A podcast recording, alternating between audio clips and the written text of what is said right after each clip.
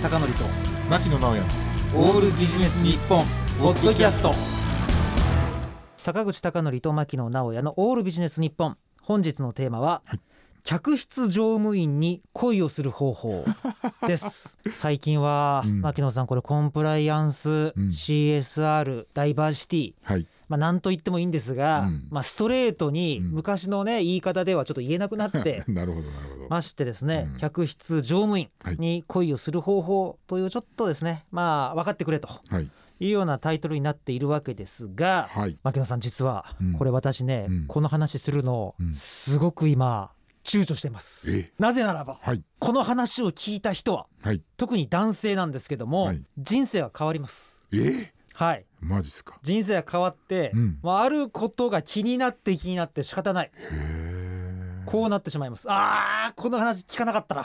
違う人生もあったのに。この話を聞いてしまったら、うん。もう気になってしまうって人生を歩まざるを得ません。本当ですか？いいですか？はい。ところでなんですがはい。ちょっとねうん。ちょっと話が変わるようなんですが変わらないんでうん。ちょっとご安心して聞いてもらいたいんですがはい。作家の五木ひろゆきさん。はいはいもちろんご存知ですね。はいはい。はい90代ですかね。そうですね。もうね。ねもう青春小説からエッセイでは生きるヒントですかね、うん。もう恐るべきも文豪と言っていいんですが私が実はうん小学生か中学生の時うにん。五木ひろゆき先生の文章でうん。ものすごく印象に残ったエッセイがありまして。へ小学生でしょ？小学生か中学生だと思うんですよね。あで小説じゃないです五木先生のエッセイで。でそれにどんなことが書かれていたかというとうん。五木先生はそれまで全く肩こりというものと無縁だった全くで肩こりってよく言うけどうん。ようわかんねえなとうん言ってたらしいんですけどもある時うん。五木先生の知人がはい。五木先生の肩を触ったらしいんですね、はいはいはいはい。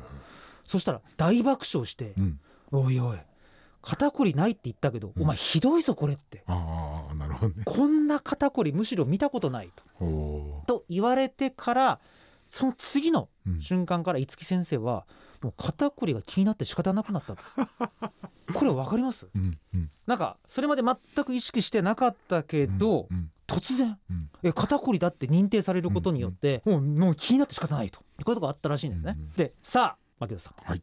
ここまでが気になって仕方ないっていう前振りです。うん。さあここからえ客室乗務員に恋をする方法なんですけども、うん。ここで私くりしたことをこの前聞きましてね。はい。飛行機で、うん。まあ、たまに寝るじゃないですか。うんうん。